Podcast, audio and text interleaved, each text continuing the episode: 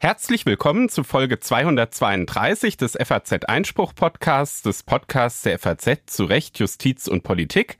Mein Name ist Stefan Klenner. Heute ist der 9. November 2022 und mir gegenüber hier in Frankfurt sitzt Reinhard Müller. Hallo, Herr Müller. Herzlich willkommen auch von meiner Seite. Ein volles Programm haben wir heute wieder. Wir beginnen mit der Reform des Volksverhetzungsparagraphen. Der soll nämlich erweitert werden. Nicht nur die Leugnung, Verharmlosung des Holocaust, sondern auch anderer Verbrechen, anderer Völkermorde soll unter Strafe gestellt werden. Dazu redet Herr Klenner mit dem Dresdner Staatsanwalt Mike Ulbricht, der zu eben jedem Paragraphen promoviert wurde. So ist es. Direkt danach beschäftigen wir uns dann mit dem Thema Verkehrsblockaden und Kunstaktionen der Klimaaktivisten. Das ist ein Thema, was gerade auch in den letzten Wochen im Netz für ziemlich viele Diskussionen gesorgt hat. Und wir gucken uns mal an, wie das Ganze strafrechtlich zu würdigen ist oder vielleicht auch nicht. Und dann ein Dauerthema, das bisher nicht zum Sturz des Bundeskanzlers geführt hat, aber vielleicht kommt das ja noch, nämlich ein Gespräch mit unserem Wirtschaftsjuristen Markus Jung über das Cum-Ex-Problem. Das ist ja ein Problem, das auch Olaf Scholz beschäftigt. Da läuft ein Untersuchungsausschuss, aber es hat auch sehr äh, erhebliche strafrechtliche Seiten und Folgen. Da sind ja sogar Anwälte schon in U-Haft genommen worden, was sehr selten ist. Das Gespräch führt Stefan Klenner wieder. Markus war diese Woche am Landgericht in Frankfurt und hat sich da auch einen Prozess vor Ort angeguckt und wird davon so ein bisschen berichten. Und danach geht's dann quasi, gibt's einen Ortswechsel von Frankfurt nach Karlsruhe, weil das Bundesverfassungsgericht ja in der vergangenen Woche eine ziemlich wichtige Entscheidung zur Übermittlung von äh, mit nachrichtendienstlichen Mitteln erhobenen personenbezogenen Daten verkündet hat. Und äh, darüber werden dann wieder wir beide uns unterhalten.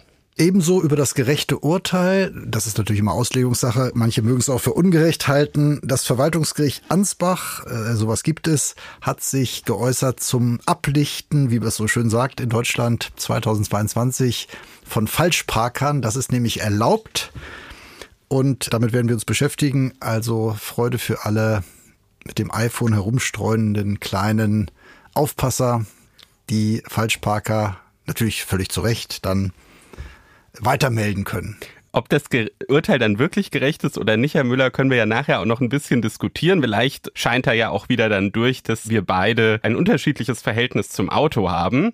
Ganz zum Schluss gibt's dann noch einen Hinweis zum Apps-Kongress, wo wir einen Live-Podcast machen. Apps, was ist das nochmal? Das ist. Ähm, Kann man das essen? Nein. Nee, das ist eine Uni in Wiesbaden und da sind wir zu Gast und machen einen Live-Podcast. Aber dazu gibt's ganz am Ende noch Informationen. Und jetzt hören wir uns erstmal das Gespräch mit Mike Ulbricht an.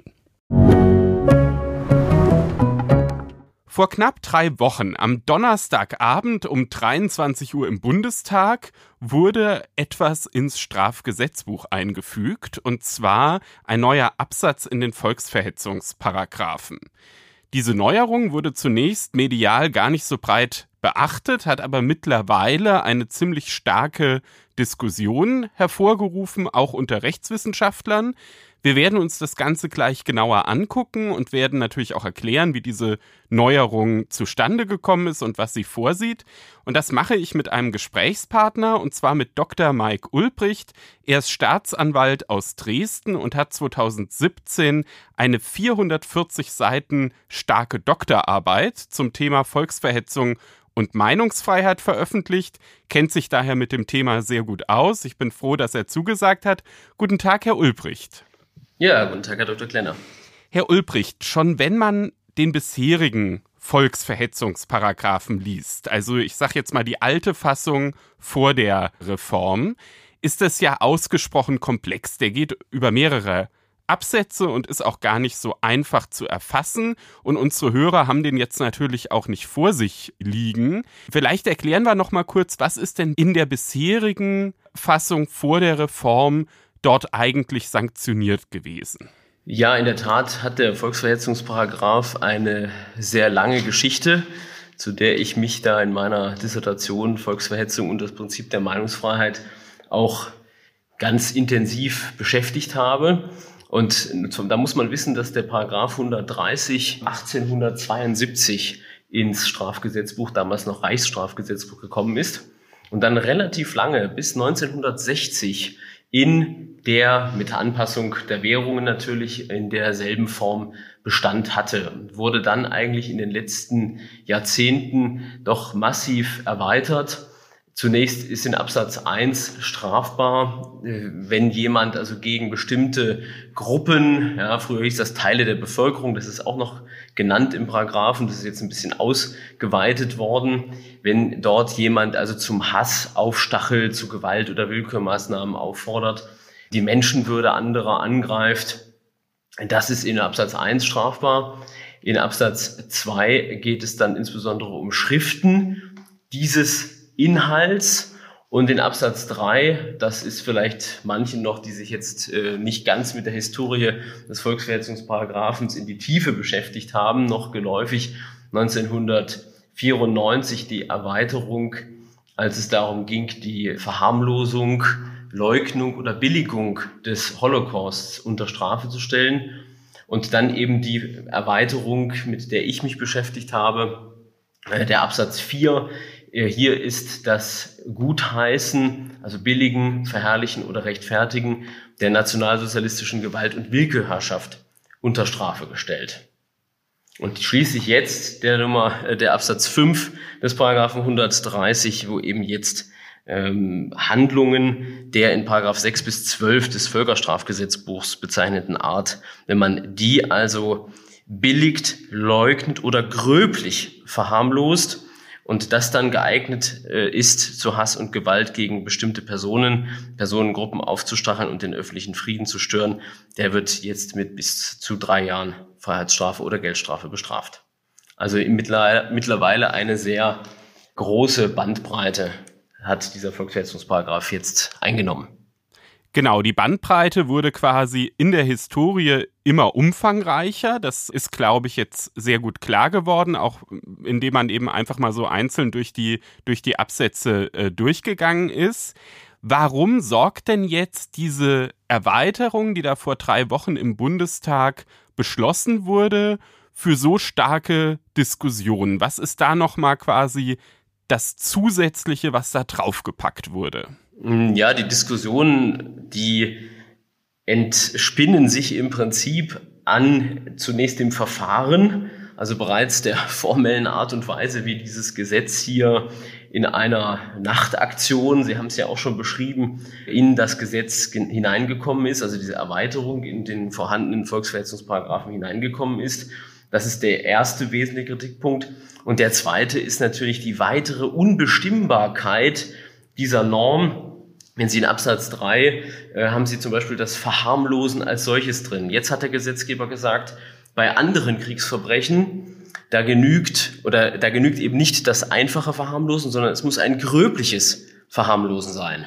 Und wenn man sich jetzt, wie ich das getan habe, mal die Ausschussmaterialien, also vom Rechtsausschuss und auch die Bundestagsdebatte anschaut, dann sehen Sie dort drin, dass eben dieses gröbliche Verharmlosen eine Steigerung sein soll, also nicht jedes Verharmlosen reicht. Und wenn Sie dann mal nach Beispielen suchen, dann bleibt es im Nebel. Also auch der Gesetzgeber hat hier keinerlei Beispiel oder nähere Ausgestaltung beschrieben, wo jetzt der Unterschied zwischen einem Verharmlosen und einem gröblichen Verharmlosen liegen soll. Und das ist natürlich angesichts der schlechthin konstituierenden Bedeutung der Meinungsfreiheit für die freiheitlich-demokratische Grundordnung höchst bedenklich. Genauso bedenklich wie eben das Verfahren, das sogenannte Omnibusverfahren. Dieser Begriff hat sich jetzt eingebürgert für das Verfahren, was hier praktiziert worden ist. Man muss nämlich wissen, dass die Änderung des Volksverhetzungsparagraphens nicht direkt in einem eigenen Gesetz erfolgte, sondern im Rahmen einer Änderung des Bundeszentralregistergesetzes. Und dieses Gesetzgebungsverfahren war im Prinzip auf dem Weg wie ein Omnibus und die Änderung der Volksverhetzung ist dem sozusagen wie jemand, ein Reisender, der zusteigt, ist sozusagen dem untergeschoben worden. Deswegen finde ich die Bezeichnung eigentlich ein bisschen plastischer, wenn man von einem Kuckucksverfahren oder Zaunkönigverfahren spricht, wo es ja auch die Anekdote gibt, dass der Zaunkönig sich ins Gefieder äh, eines anderen Vogels setzt, um da einen Wettbewerb zu gewinnen. Und so ist es hier auch. Und das hat dazu geführt, dass noch nicht mal die erste Lesung zu diesem Volksverhetzungsparagraphen stattfand, sondern zum Bundeszentralregistergesetz. Und die Ergänzung durch den Rechtsausschuss erfolgte dann am 19.10. Und bereits einen Tag später, am Abend, wie von Ihnen beschrieben, beschloss der Bundestag diese Änderung in der zusammengefassten zweiten und dritten Lesung, die noch nicht einmal mit einer großen öffentlichen Debatte ausgestattet gewesen wäre, denn die Fraktionen CDU, CSU, SPD, FDP und Linke haben ihre Reden zu diesem Thema lediglich zu Protokoll gegeben. Ausschließlich AfD und Grüne haben hier öffentliche Debattenbeiträge geliefert.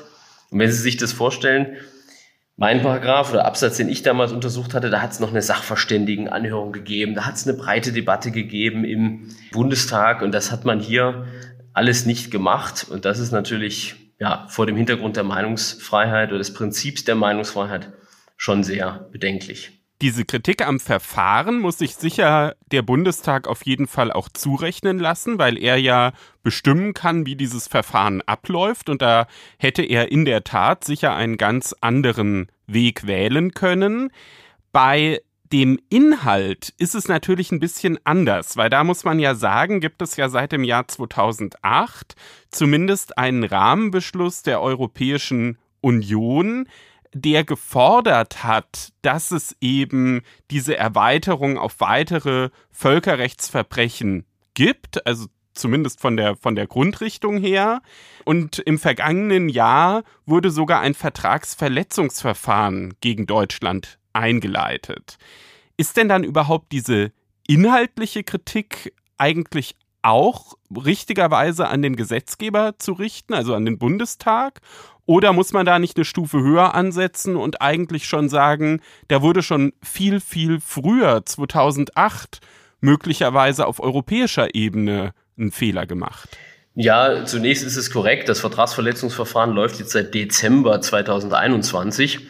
Insofern muss man schon mal festhalten, dass diese Eile, die jetzt hier suggeriert wird, nicht gegeben ist. Also der Gesetzgeber hat jetzt mehrere Monate Zeit gehabt, diesem Vertragsverletzungsverfahren quasi zu entkommen, indem er jetzt hier diese Strafe nochmal erweitert.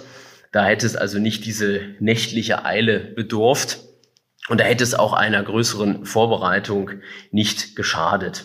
Korrekt ist, dass natürlich der Rahmenbeschluss der Europäischen Union von 2008 dieses vorsieht, dass also auch das gröbliche Verharmlosen und das Leugnen entsprechender Kriegsverbrechen unter Strafe zu stellen sei.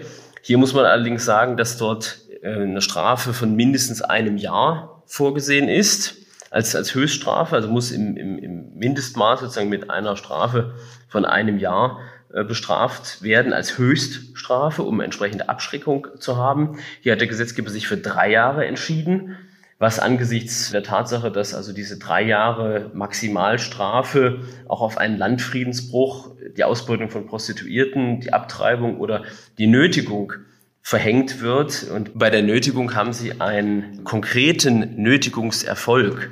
Und das haben sie eben hier bei diesen Aussagedelikten keineswegs. Die Aussagedelikte basieren ja immer darauf, dass jemand etwas sagt, ein Dritter sich dadurch aufgestachelt fühlt und dann eine bestimmte Opfergruppe sozusagen mit Gewalt- und Willkürmaßnahmen dadurch betroffen ist.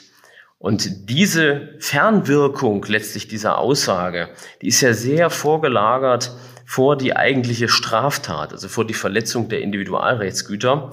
Und da hätte man meines Erachtens auch an der Strafhöhe schauen müssen, dass man dieser Vorverlagerung gerecht wird. Und der nächste Kritikpunkt ist, dass sie im Bereich der jetzt verhängten Strafe oder des Gesetzes dass sie hier das Problem haben, dass sie Kriegsverbrechen nicht beschränkt haben auf gerichtlich festgestellte Kriegsverbrechen. Das heißt, wenn Sie jetzt äh, gerade im aktuellen Konflikt zwischen Ukraine und Russland ein vermeintliches Kriegsverbrechen, was ja noch gar nicht aufgeklärt ist gerichtlich, wenn Sie das jetzt leugnen, wenn Sie sich in Deutschland dann auf die Straße stellen und sagen, ja, ich habe vielleicht durch bekannte Verwandte etc.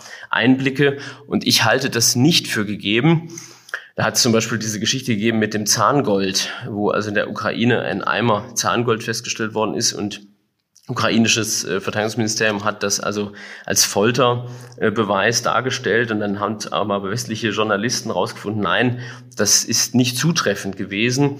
Äh, das ist das Zahngold, das gesammelte Zahngold eines Zahnarztes gewesen, der das auch bestätigt hat. Und jetzt stellen Sie sich das unter dem neuen Paragraphen vor. Wenn Sie also in dieser Situation hergegangen wären, hätten gesagt, dieses Verbrechen hat nicht stattgefunden, dann wären Sie in den Bereich der Strafbarkeit nach 130 Absatz 5 gelangt, weil eben, anders als der Rahmenbeschluss es vorgesehen hat, die Strafbarkeit nicht auf solche Kriegsverbrechen beschränkt worden ist, die von einem Gericht endgültig festgestellt worden sind. Und das hätte der Gesetzgeber auch inhaltlich machen können. Der Rechtsausschuss des Bundestages setzt sich ja in seiner Beschlussempfehlung genau mit diesem Punkt auseinander. Also da wird ja durchaus auch darauf ähm, eingegangen, dass es in der Tat die Möglichkeit gegeben hätte, beim Leugnen und beim gröblichen Verharmlosen das eben auf gerichtlich festgestellte Völkerrechtsverbrechen zu beschränken. In der Beschlussempfehlung heißt es dann aber weiter, dass beim Billigen desselben Geschehens eine solche Einschränkung eben nicht bestehe in dem Rahmenbeschluss und das Ganze sei dann ein Wertungswiderspruch. Und um diesen Wertungswiderspruch zu vermeiden, wolle man eben jetzt auch beim Leugnen und beim gröblichen Verharmlosen nicht sagen, das muss jetzt vorher von einem nationalen oder internationalen Gericht immer schon festgestellt sein, dieses Völkerrechtsverbrechen, zumal das natürlich auch in der Praxis sehr lange immer dauert, das käme ja noch hinzu. Ist das nicht dann vielleicht doch eine nachvollziehbare Begründung vom Rechtsausschuss, dass man gesagt hat, man will diesen Wertungswiderspruch vermeiden?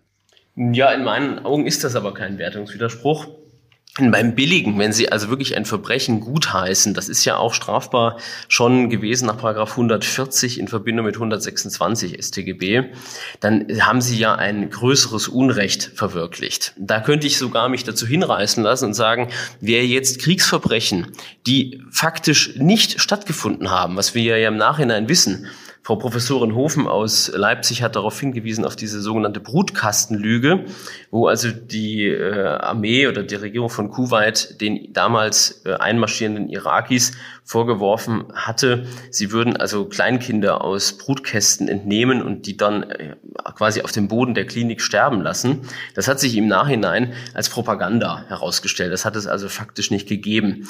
Und das hat sie als Beispiel dafür angeführt, wie komplex diese Frage ist, ob ein Kriegsverbrechen nun stattgefunden hat oder nicht. Und wenn Sie das aber, soweit würde ich ja mitgehen, wenn Sie das jetzt ähm, billigen, auch in der Absicht, beispielsweise hier lebende Staatsangehörige Kuwaits ähm, irgendwie, sage ich mal, zu verunglimpfen oder gegen diese Personengruppe zum Hass aufzustacheln, dann ist das, finde ich, in der Billigungsvariante was anderes. Da könnte man noch sagen, ja, hier ist sozusagen direkt im Vordergrund das Aufstacheln zum Hass. Und das könnte man dann mit einer entsprechenden Strafe belegen. Anders ist es aber meines Erachtens beim gröblichen Verharmlosen und erst recht beim Leugnen. Weil wenn Sie etwas nur leugnen, haben Sie daraus ja noch nicht unbedingt die Schlussfolgerung, dass Sie hier zum, zum Hass oder zur Gewalt aufstacheln. Und dieses Leugnen muss doch möglich sein im Rahmen eines noch nicht abgeschlossenen Prozesses der Wahrheitsfindung. Und da, äh, finde ich, gibt es also in der Geschichte genug äh, Beispiele, wo sie eben genau das haben, wo sie auch teilweise bis heute oder, oder über Jahrzehnte hinweg keine Klarstellung hatten, wer denn nun wirklich verantwortlich war. Denken Sie an das Beispiel von Katyn, ähm, wo also in den 40er Jahren erst der Wehrmacht von Seiten der Sowjetunion vorgeworfen war, dass man hier also ein Kriegsverbrechen begangen hat und die russische Seite das bis 1990 bis, äh, so, bis zu Glasnost und Perestroika im Prinzip nicht eingestanden hatte, dass das damals die Sowjetunion äh, an polnischen Offizieren da diese, dieses Massaker verübt hat. Und da sehen Sie, dass also über Jahrzehnte hinweg bei solchen Verbrechen Unklarheiten bestehen und dass man das jetzt aus der Diskussion im Prinzip herausnimmt, aus der öffentlichen Diskussion herausnimmt durch diesen Paragraphen 130 Absatz 5, das wird eigentlich der schlechthin äh, konstituierenden Bedeutung der Meinungsfreiheit nicht gerecht. Aber würden solche Debatten, also wenn sowas eben noch nicht auch wissenschaftlich geklärt ist, also wenn es auch unter Historikern unterschiedliche Ansichten gibt, ob eben das jetzt wirklich ein Völkerrechtsverbrechen ist oder nicht, was da historisch geschehen ist, würde denn das nicht auch einfach in der Strafrechtsprechung berücksichtigt? Also es würde dann doch auch, ich sag mal, jeder deutsche Strafrichter dann eben feststellen, okay, da gibt's eine Debatte in der Wissenschaft und dann den Tatbestand doch vermutlich auch so auslegen, dass er dann nicht sagen würde, okay, das ist jetzt eine ganz gesicherte Tatsache. Ich als Strafrichter bin jetzt sozusagen der, der bessere Historiker. Das kann man natürlich hoffen, dass das so ist. Ja, Sie haben im Paragraphen der Volksverhetzung nur das Problem, dass dort manches Tatbestandsmerkmal vermutet wird. Nehmen Sie im Absatz 4, den ich untersucht habe, die Würde der Opfer und die Friedensstörung. Das wird vermutet. Ja, das wird also einfach abgeleitet aus der Aussage wird abgeleitet, dass diese beiden anderen Tatbestandsmerkmale grundsätzlich vorliegen. Und dann im Sinne eines Strafbarkeitsausschlusses wird nur gesagt, ja, wenn bestimmte Störungen oder wenn eine Störung des öffentlichen Friedens nicht angenommen werden könne, dann sei eben das als Strafausschließungsgrund zu behandeln. Das Problem ist nur hier, und das hatte damals der Bundesverfassungsrichter Hoffmann Riem in einer Entscheidung, in einer Eilentscheidung so auch formuliert, dass das mit dem Schuldgrundsatz, wo ja jedes einzelne Tatbestandsmerkmal dem Täter nachzuweisen ist, dass das mit dem Schuldgrundsatz eigentlich kaum vereinbar ist. Und hier ist es eben in dieser Norm auch wieder zu befürchten, dass das ja sehr schwammig formuliert ist, ja geeignet zu Hass oder Gewalt gegen Personen oder Personenmehrheit aufzustacheln und den öffentlichen Frieden zu stören. Es liegt nahe, dass auch solche Merkmale wieder von den Amtsgerichten, weil es letztlich empirisch nicht belastbar ist, nicht nachweisbar ist, dann auch wieder vermutet werden. Gut, was die Kriegsverbrechen anbelangt, da kann man dann eben hoffen, dass eben aktuelle Diskussionen oder derzeitige Kriege hier eben nicht die Strafbarkeit auslösen. Aber wenn Sie sich die Rede äh, des CDU-Abgeordneten, die zu Protokoll gegeben worden ist, anschauen, in dem Gesetzgebungsverfahren, da hat es geheißen, dass gerade in Kriegszeiten das wichtig sei, dass man also jetzt hier eine solche Strafbarkeit etabliere. Und das halte ich für grundfalsch. Äh, denken Sie an den alten Satz von Bismarck, es wird nirgends so viel gelogen wie vor der Wahl im Krieg und nach der Jagd. Und das sollte man eben doch mal beachten, dass man also mit dem scharfen Schwert des Strafrechts solche aktuellen Debatten nicht unterbinden sollte. Ihre Kritik kann ich sehr, sehr gut nachvollziehen und sie wird ja auch von äh, vielen Rechtswissenschaftlern geteilt. Auf der anderen Seite, und das haben Sie ja jetzt so ein bisschen mit diesen Reden, die zu Protokoll gegeben wurden, auch schon angesprochen, muss man sagen, dass in der Politik es ja schon eine sehr, sehr große Mehrheit gab, das jetzt so zu ändern. Ne? Also nicht nur die Ampel, sondern auch die Union haben dem Ganzen ohne viel Federlesen zugestimmt. Wie erklären Sie sich diese Diskrepanz? Also warum hat die Politik auf der einen Seite da das Gefühl, unbedingt was machen zu müssen und auf der anderen Seite fühlt sich die, die Rechtswissenschaft irgendwie nicht, nicht verstanden. Wieso ist es so weit auseinander? Ja, ich glaube, das hat ein bisschen damit zu tun, dass, wenn man sich das, die Pressemitteilung des Bundesministeriums der Justiz vom 28.10. anschaut, die im Prinzip so ein Fragen und Antworten zur Neufassung der Strafvorschrift des 130 StGB ins Netz gestellt haben, um nochmal erläuternd letztlich dieses Gesetz ähm, auszumalen. Die Gesetzgeber, der Gesetzgeber geht davon aus, dass es lediglich eine Klarstellung ist. Also er sagt, bestimmte Aussagen wären ja vorher schon strafbar gewesen, wie ich angesprochen hatte, als billigen im Sinne des 140 in Verbindung mit 126 StGB. Und das Verharmlosen, gröbliche Verharmlosen oder Leugnen wäre im Rahmen des Paragraphen 130 Absatz 1 ja irgendwie auch schon strafbar gewesen. Man wolle das jetzt nur noch mal klarstellen, um dann eben aus diesem Vertragsverletzungsverfahren rauszukommen. Und deswegen hat man wahrscheinlich gedacht, na ja, das ist doch gar keine große Einschränkung.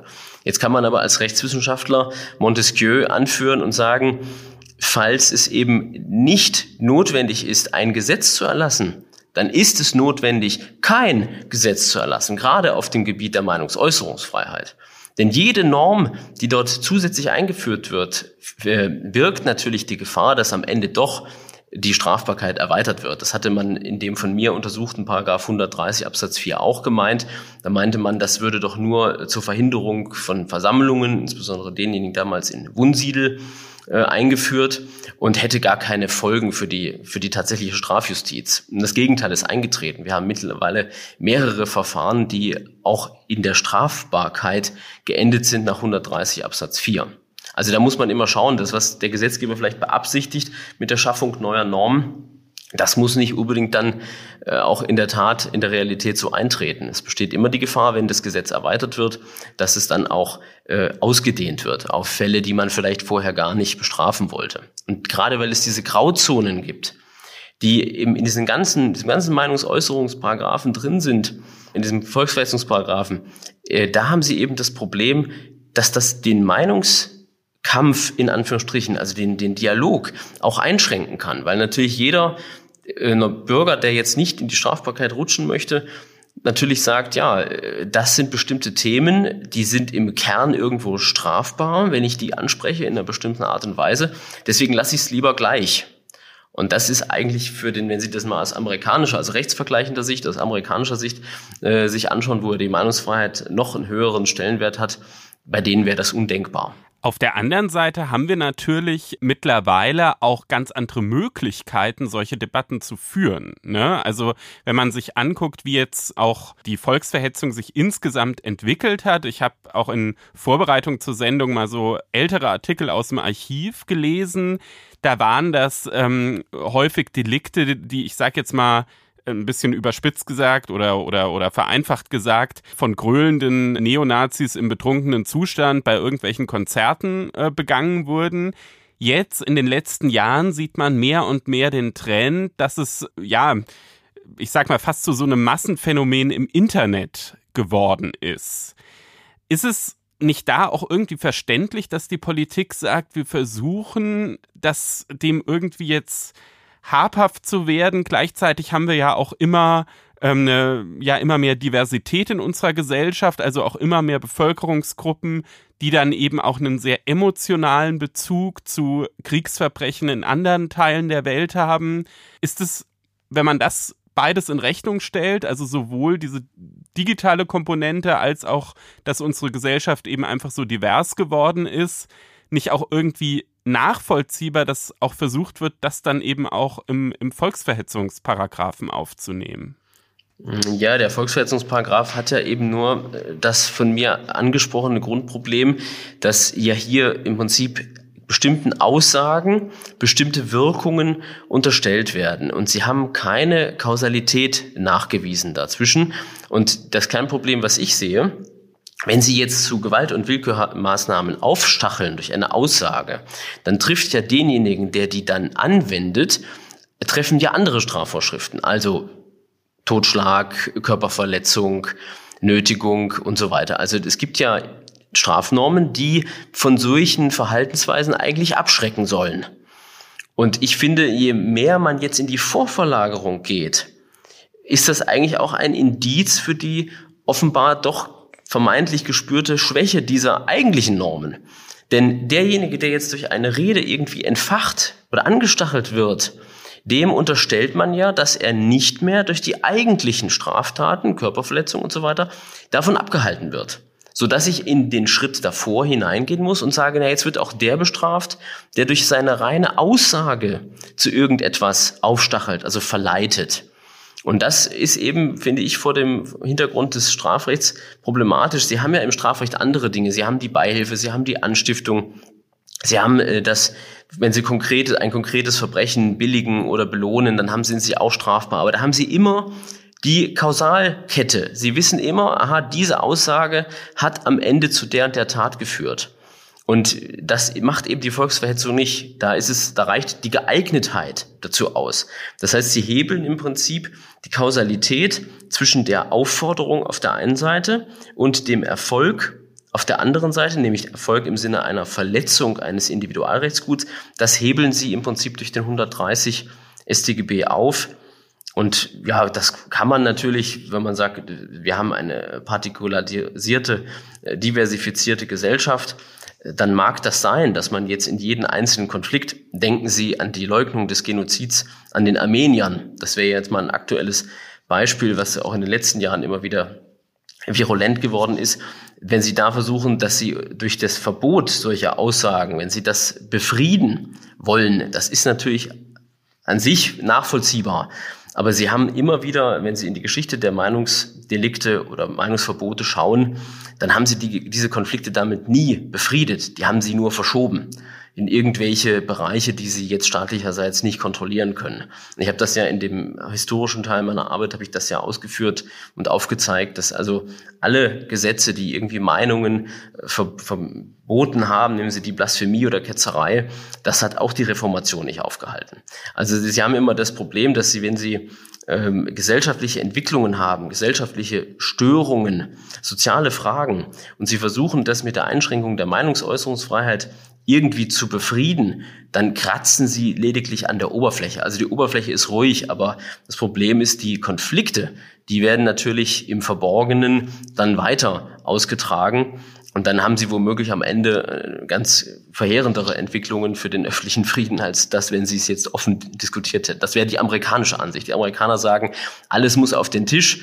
Mag es auch noch so ähm, ja, noch so verletzend sein, in Anführungsstrichen. Aber es ist besser, wenn es im Ventil, wenn es ein Ventil sich öffnet und man diskutieren kann, wenn man auch hart debattieren kann. Das ist immer allemal noch besser, als wenn man sozusagen die, ähm, die Ruhe des Friedhofs, so hat es der damalige Chefankläger äh, Jackson im, in den Nürnberger Prozessen mal formuliert im Meinungsäußerungsrecht, dass er gesagt hat, es ist eben, wenn dieses, die Einigkeit erzwungen wird, dann schafft man nur die Ruhe des Friedhofs. Und das ist für den Meinungsprozess, der ja auch lebt davon, dass es Konfrontation gibt, dass es vielleicht die ein oder andere, äh, ja, vielleicht auch Übertretung gibt, dass es eine Polarisierung, eine Zuspitzung gibt. Aber genau das ist ja letztlich in der Diskussion immer das, was ein Stück weit auch voranbringt. Und das wird eben hier ein bisschen meines Erachtens zu sehr schnitten. Und das gilt Ihrer Ansicht nach auch in Zeiten des Internets. Also auch, äh, Sie sagen sozusagen nach dieser klassischen Ansicht, alles muss auf den Tisch. Das äh, gilt auch, wenn der Tisch mittlerweile äh, weltweit ist und jeder an diesem Tisch Platz nehmen kann, wie das ja im Internet der Fall ist. Ja, das, diese Überlegung hatte ich in meiner Dissertation auch. Da ging es um die Frage, wann ist es überhaupt öffentlich? Ja, und Sie müssen sich mal vorstellen, wie viele äh, Internetadressen wir überhaupt in, in Deutschland haben ja, wie viele Millionen, Milliarden E-Mails verschickt werden. Und wenn Sie irgendwo auf einem Twitter-Account beispielsweise was veröffentlichen, dann ist das zwar grundsätzlich für alle acht Milliarden Menschen zugänglich, aber wenn Sie das mal vergleichen mit einer Äußerung, die Sie auf dem Marktplatz treffen, dann erreichen Sie faktisch ähm, auf dem Marktplatz mehr Ohren, als Sie Augen erreichen, wenn Sie das auf irgendeinem Twitter Account machen oder sie stellen irgendeine Netzseite rein, in der sie das behaupten, weil sie haben dann faktisch zwar die Öffentlichkeit erreicht, aber die wirkliche Beachtung haben sie ja dadurch lange nicht. Und wenn das in irgendwelchen, ja, Internet-Chats oder Foren oder was besprochen wird, dann mag das für den Einzelnen, der das liest, vielleicht bedenklich sein und der meldet das dann bei den Strafverfolgungsbehörden. Aber wenn Sie das vor dem Hintergrund der Störung des öffentlichen Friedens sich anschauen, dann ist das eigentlich nur ein Steinwurf im Ozean. Ja, während wenn Sie auf dem Marktplatz sprechen, schon eine ganz andere Breitenwirkung haben, wenngleich Sie dort vielleicht nur 100 Leute erreichen, aber da haben Sie eine viel größere Erfassung Ihrer Meinung, als das im Internet der Fall ist. Also diese Bewertung des Internets als großes, große Posaune, die sozusagen sofort die Öffentlichkeit erreicht, das sehe ich etwas äh, entspannter, denn sie haben ja doch in den verschiedensten Bereichen des Internets äh, Diskussionen, wenn Sie auch Twitter nehmen. Am Ende sind ja bei Twitter äh, ja, höchstens zehn Prozent der Bevölkerung äh, online und das auch nicht jeden Tag. Und da sehen Sie also, wenn Sie da irgendwas äußern äh, in, in einer Reihe von Tweets, das geht dann letztlich in dieser ganzen Menge an Meinungsäußerungen geht das unter. Und das rechtfertigt meines Erachtens keine Freiheitsstrafe. Das ist ja immer das, was wir vor, uns vor Augen äh, führen müssen, dass am Ende jemand womöglich deswegen seine Freiheit entzogen bekommt, nur aufgrund dieser Aussage. Mehr haben sie ja nicht. Sie haben am Ende die Aussage und die bewerten sie abstrakt. Da muss es gar nicht zu irgendwelchen Gewalttaten gekommen sein, weil nach Gesetz reicht ja die Eignung dazu aus. Und das finde ich eben einer, aus einer freiheitlich äh, liberalen Sicht und die auch das Grundgesetz ja letztlich prägt. dass es sagt, die Meinungsfreiheit steht erstmal grundsätzlich jedem zu. Und wir, wir wollen eigentlich diese Diskussion haben. Das sehe ich schon, halte ich schon für problematisch. Das ist eine Auffassung, die auch in etlichen Teilen der Literatur durchaus auch geteilt wird und auch in den Beiträgen jetzt zu der aktuellen Reform auch schon immer wieder sichtbar wurde. Ich hätte zum Abschluss noch eine Frage mehr an Sie als Praktiker. Das war ja jetzt eine, ein sehr wissenschaftliches Gespräch, auch weil Sie natürlich damals sich sehr, sehr ausführlich in Ihrer Doktorarbeit mit diesem ganzen Volksverhetzungsparagraph äh, beschäftigt haben. Mich würde jetzt einfach nochmal Ihre praktische Einschätzung zum Ende interessieren. Wie wird das Ganze die Arbeit der Staatsanwaltschaften verändern? Und denken Sie, dass diese Reform am Ende möglicherweise auch wieder in Karlsruhe landen wird? Ich könnte mir schon zumindest das vorstellen, dass es über eine Urteilsverfassungsbeschwerde am Ende wieder in Karlsruhe landet, weil Sie ja den Artikel 5 haben Sie definitiv, Sie haben den Artikel 8, wenn das in einer Versammlung beispielsweise geäußert wird, diese Aussage, das ist ja auch im Absatz 5 jetzt enthalten, im Paragraphen 130. Also da kann ich mir schon gut vorstellen, dass das wieder äh, zum Bundesverfassungsgericht geht, weil Sie einfach diese weitestgehende Unbestimmbarkeit äh, aus meiner Sicht haben. Ich habe es ja schon aufgezeigt am Verharmlosen, grüblichen Verharmlosen. Äh, was jetzt die einzelnen Staatsanwaltschaften vor Ort anbelangt, könnte das gerade in diesem laufenden Krieg zwischen Ukraine und, und Russland könnte das natürlich schon zu einer Steigerung der Verfahren führen. Und dann wird es ganz stark davon abhängen, wie eben jetzt diese Bewertung der Kriegsverbrechen abläuft. Ob man da sagt, gut, das muss nur irgendwie mal im, im, ja, vielleicht in den Medien gestanden haben, dann nehmen wir an, dass dann schon dieses Aufstacheln zum, zum Hass oder zum, zur Gewalt, dass das dann möglich ist, weil es ja eine gewisse Unruhe in die Bevölkerung bringt. Oder man wird sich auf den Standpunkt stellen, nein, das muss also wirklich gerichtlich festgestellt werden. Aber dann haben Sie eben das Problem, warum hat der Gesetzgeber es nicht so eindeutig hineingenommen? Dann wird es sehr, sehr spannend, wie die Staatsanwaltschaften und auch die Strafgerichte und am Ende möglicherweise auch das Bundesverfassungsgericht damit umgehen. Das war ein interessanter Überblick. Vielen Dank an Dr. Mike Ulbricht, Staatsanwalt in Dresden, der zu dem Thema Volksverhetzungsparagraf 2017 eine 440 Seiten umfassende Dissertation vorgelegt hat. Alles Gute nach Dresden. Vielen Dank für das Gespräch. Ja, gerne, Herr Klenner. Ja, die Republik ist in Aufruhr, kann man sagen, jedenfalls Twitterblasen, aber auch Gerichte, Staatsanwaltschaften und Rechtspolitik, ob der Klimaaktivisten von der sogenannten letzten Generation. Da gibt es viel Verständnis, aber auch viel Aufregung, weil sich nämlich einige Aktivisten permanent ohne Anmeldung wiederholt und auch mit der Absicht, die öffentliche Ordnung zu stören, auf die Straße kleben. Andere haben Gemälde mit Farbe beworfen und sich in Museen festgeklebt, mit dem Ziel sozusagen auf die Klimaproblematik aufmerksam zu machen und zu sagen, so geht es nicht weiter in unserer bisherigen Ordnung. Und da stellen sich natürlich einige interessante strafrechtliche Fragen. Gehen wir zuerst vielleicht zu den, die sich auf die Straße kleben, da gab es ja auch schon Verfahren unterschiedlichen Ausgangs und eben auch den, die Forderung nach Strafverschärfung. Herr Kleiner, wie ist die Lage? Spontan würde man ja erstmal sagen, das ist eine Nötigung möglicherweise, wenn ich mich sozusagen an einer roten Ampel, vielleicht nicht direkt auf die Schnellstraße, aber sozusagen dahin setze, klebe und damit den Verkehr behindere. Das kann eine Nötigung sein, aber eben nicht immer. Das kommt dann sehr auf den Einzelfall an. Wenn es um die Nötigung geht, äh, sind vor allem zwei Tatbestandsmerkmale wichtig. Also eins würde ich sagen, ist eher so, ja, man kann sagen, wenn man streng ist, fast schon rechtshistorischer Natur, weil das eigentlich mittlerweile höchstrichterlich entschieden ist, aber es wird natürlich immer noch drüber diskutiert. Und das andere, das ist dann wirklich von Fall zu Fall unterschiedlich. Das erste Tatbestandsmerkmal, wo eben lange drüber diskutiert wurde, ist die Gewalt, die man ja bei der Nötigung eben braucht, damit der Tatbestand verwirklicht ist. Und da ging es dann eben darum, sind die Sitzblockaden jetzt eigentlich, ist das schon Gewalt oder nicht? Und da war es 1995 so, dass das Bundesverfassungsgericht erstmal entschieden hat, wenn bei einer Sitzblockade ein Auto anhalten muss. Das ist keine Gewalt. Und zwar war die Argumentation so, dass es ja nur ein psychologisches Hindernis sei, wenn da so jemand eben sitzt und zumindest theoretisch der Autofahrer ja weiterfahren könnte und ein körperliches Hindernis erstmal nicht besteht. Nur und für den zweiten. Nur für den zweiten, genau. Und der zweite, der war dann Thema in der Rechtsprechung vom Bundesgerichtshof. der hat dann die sogenannte zweite Reihe Rechtsprechung entwickelt, wo dann eben die Richter meinten, na ja, spätestens ab dem zweiten ist es dann eben doch Gewalt. Und das ging dann natürlich auch nochmal nach Karlsruhe mit einigen Jahren Verzögerung 2011 äh, ans Bundesverfassungsgericht. Bundesgerichtshof ist ja auch in Karlsruhe, aber sozusagen auf die andere Straßenseite, wenn man so will. Und das Bundesverfassungsgericht hat dann diese zweite Reihe Rechtsprechung auch gebilligt. Und das andere Tatbestandsmerkmal, wo eben drüber gestritten wird, ist, ist das Ganze verwerflich? Da sagen ja die Klimaaktivisten, das kann schon deshalb nicht verwerflich sein, weil wir ja was für den Klimaschutz machen. Mit dem Argument könnte man sich natürlich auch aus einigen anderen Gründen auf die Straße setzen.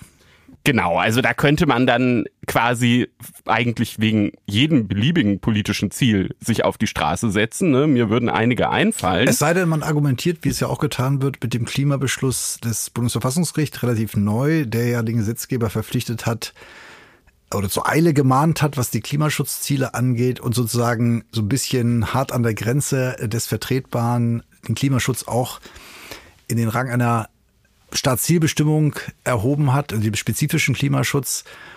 Unter dem Hinweis wird ja auch argumentiert, dass man, dass ein besonderes Ziel hier ist, eben nicht vergleichbar mit anderen Zielen und deswegen die Demonstranten straffrei ausgehen müssten.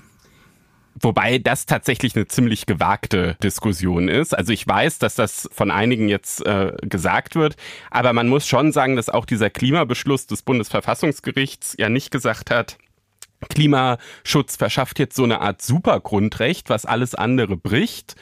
Und generell muss man sagen, sagt Karlsruhe, dass solche Fernziele, also den Klimaschutz zu erreichen, ist ja erstmal ein politisches Fernziel. Das Nahziel ist, den Verkehr anzuhalten. Genau. Und dass so eine Verwerflichkeit von der Nötigung eben nur anhand der Nahziele beurteilt wird, damit eben nicht der Tatbestand völlig ins Leere läuft. Aber natürlich kann es auch Fälle geben, wo eine Verkehrsbehinderung durch eine Versammlung auch völlig in Ordnung ist. Ja, also es ist jetzt nicht so, dass man dann automatisch sagen kann, okay, da wurden Leute gestört, damit ist es verwerflich, sondern es kommt dann eben darauf an, was überwiegt, ob die Versammlungsfreiheit der Demonstranten, die natürlich auch erstmal das Recht haben, den Ort ihrer Demonstration zu berücksichtigen und da auch Symbolik mit einbeziehen können. Also zum Beispiel, dass eben ähm, Straßenverkehr ein Problem fürs Klima ist. Aber auf der anderen Seite spielen eben auch die Grundrechte der anderen Autofahrer, die da gestört werden, eine Rolle. Klar, also jede Strafnorm, jede Norm überhaupt muss im Lichte der Grundrechte ausgelegt werden. Jetzt ist natürlich auch zu berücksichtigen, auch wenn man sagt, völlig zu Recht, Spontanversammlungen sind möglich, sind zulässig. Keine Versammlung darf allein deswegen untersagt werden, weil sie nicht angemeldet wurde. Ist natürlich auch der Gesamtblick nötig. Das heißt, es geht ja hier nicht nur um eine einzelne Versammlung oder eine einzelne Blockade, die spontan mit dem Ziel auf bestimmte Missstände im Autoverkehr hinzuweisen abgehalten wird, sondern es geht ja um ein Gesamtkonzept, das sozusagen alle paar Stunden, alle paar Tage, alle paar Wochen immer ohne Anmeldung, wenn ich es recht sehe, der Verkehr angehalten wird, wo man natürlich insgesamt auch die Frage stellen kann, ist das noch der Sinn einer Spontanversammlung, wie sie normalerweise eben Abweichung von der Regelanmeldung ist, die, die ja gerade im öffentlichen Raum sicherstellen soll, gerade dass die Demonstranten ihre Ziele auch darlegen können, dass aber auch der öffentliche Verkehr nicht über Gebühr beeinträchtigt wird. Und hier wird ja sozusagen die äh, Ausnahme zur Regel gemacht. Zudem ist auch so viel Spontanität da nicht gegeben. Ne? Also die letzte Generation sagt ja auch ganz offen, dass sie sowas auch plant, dass sie auch teilweise sogar dafür trainiert. Und da muss man natürlich dann schon fragen, wie viel Spontanität ist da überhaupt noch gegeben. Deshalb gibt es tatsächlich, wenn man sich so, so anguckt, würde ich sagen, schon eine Mehrheit auch bei den Strafrechtlern, die sagen, dass in diesen Fällen der Nötigungstatbestand verwirklicht ist. Und wie sehen das die Gerichte bisher? Ja, da gibt's bisher ehrlich gesagt sehr wenig Entscheidungen, was einfach daran liegt, dass häufig es erstmal einen Strafbefehl gibt. Und wenn dann die Betroffenen eben mit diesem Strafbefehl nicht einverstanden sind, erst dann kommt es zur Hauptverhandlung. Und das wird jetzt Stück für Stück immer erkennbarer, dass die Klimaaktivisten sehr oft und sehr bewusst diesen Weg gehen, auch um natürlich nochmal die Hauptverhandlung als politische Bühne zu nutzen. Es hat schon erste Entscheidungen gegeben, aber man kann jetzt noch nicht sagen, dass es da wirklich, also es kommt dann ja, wie gesagt, auch immer auf den Einzelfall an. Und die Fälle, die auch jetzt entschieden wurden, liegen natürlich schon eine gewisse Zeit zurück und auch noch nicht in, ich sag mal, dieser eskalierenden Phase, in der wir uns jetzt befinden, wo, was sicherlich auch für die Beurteilung der Spontanität dann eine Rolle spielt. Und deshalb wird man das erst so in den nächsten Wochen sagen können. Aber es stehen natürlich auch noch andere Straftatbestände zur Debatte. Und zwar geht es ja nicht nur um Straftatbestände, beziehungsweise nicht nur um Strafrecht, sondern zum Beispiel auch um Polizeirecht. In Bayern sind ja auch einige Blockierer in Polizeigewahrsam, sozusagen vorbeugenden Gewahrsam genommen worden. Wogegen auch zuerst jedenfalls keine Rechtsmittel eingelegt wurden, um das auszusitzen, vielleicht auch um sich als Märtyrer, ist ja auch legitim darzustellen, muss keine Rechtsmittel einlegen, um vielleicht zu zeigen, dass vielleicht auch die Maßnahme unverhältnismäßig war, ist ja auch denkbar. Gleichwohl hat die Union ja auch eine Strafverschärfung gefordert. Die Union hat eine Strafverschärfung gefordert. Ich glaube aber, ehe wir auf die Vorschläge der Union kommen, sollte man vielleicht doch noch über zwei, drei andere Delikte sprechen, die jetzt auch in, den, in der aktuellen Debatte immer wieder diskutiert werden. Einmal steht natürlich immer wieder auch zur Diskussion, ob ähm, Widerstand gegen Vollstreckungsbeamte einschlägig ist. Äh, damit soll ja so ein bisschen das Gewaltmonopol des Staates geschützt werden. Und deshalb soll eben so eine Vollstreckungshandlung behindert werden. Jetzt ist eben die Frage bei diesen Blockaden, kleben sich die Leute ja oft auf die Straße mit Sekundenkleber. Und wenn man dieses Festkleben macht, bevor die Polizei kommt, dann ist es kein Widerstand gegen Vollstreckungsbeamte. Wenn man das aber macht, wenn die Polizei schon da ist, die also eigentlich schon jetzt ihre Vollstreckungshandlung beginnen wollen und man die dann behindert, dann kann eben auch dieses Delikt verwirklicht sein. Dann ist natürlich immer noch die Frage, was passiert, wie jetzt in dem Berliner Fall, wenn dann jemand zu Schaden gekommen ist, dann kommt man natürlich schon in ganz andere Straftatbestände. Fahrlässige Tötung fahrlässige Tötung. Das ist sicherlich das, was sozusagen im Extremfall dann diskutiert werden muss und auch diskutiert wird. Jetzt im vorliegenden Berliner Fall, das will ich auch nochmal ganz klar sagen, gibt es durchaus auch Indizien, die da auch entlastend für die Klimaaktivisten sind. Also es soll zumindest ein Feuerwehrvermerk geben, wonach die Notärztin gesagt hat, sie hätte, auch wenn dieses Fahrzeug von der Feuerwehr, was da eben nicht rechtzeitig durchkam. Selbst wenn das da gewesen wäre, hätte sie genauso gehandelt. Das heißt aber natürlich nicht, dass jetzt eine fahrlässige Tötung ausgeschlossen ist. Das kann man zur jetzigen Zeit einfach noch nicht beurteilen, weil es kommt dann ja zum einen auf, darauf an, haben die mit so einer Behinderung rechnen können und haben die die Sorgfalt an den Tag gelegt, die man in der konkreten Situation hätte erwarten können, dass sowas nicht eintritt, wenn sie damit haben rechnen können und es eine Ursächlichkeit gibt, mit Ursächlichkeit.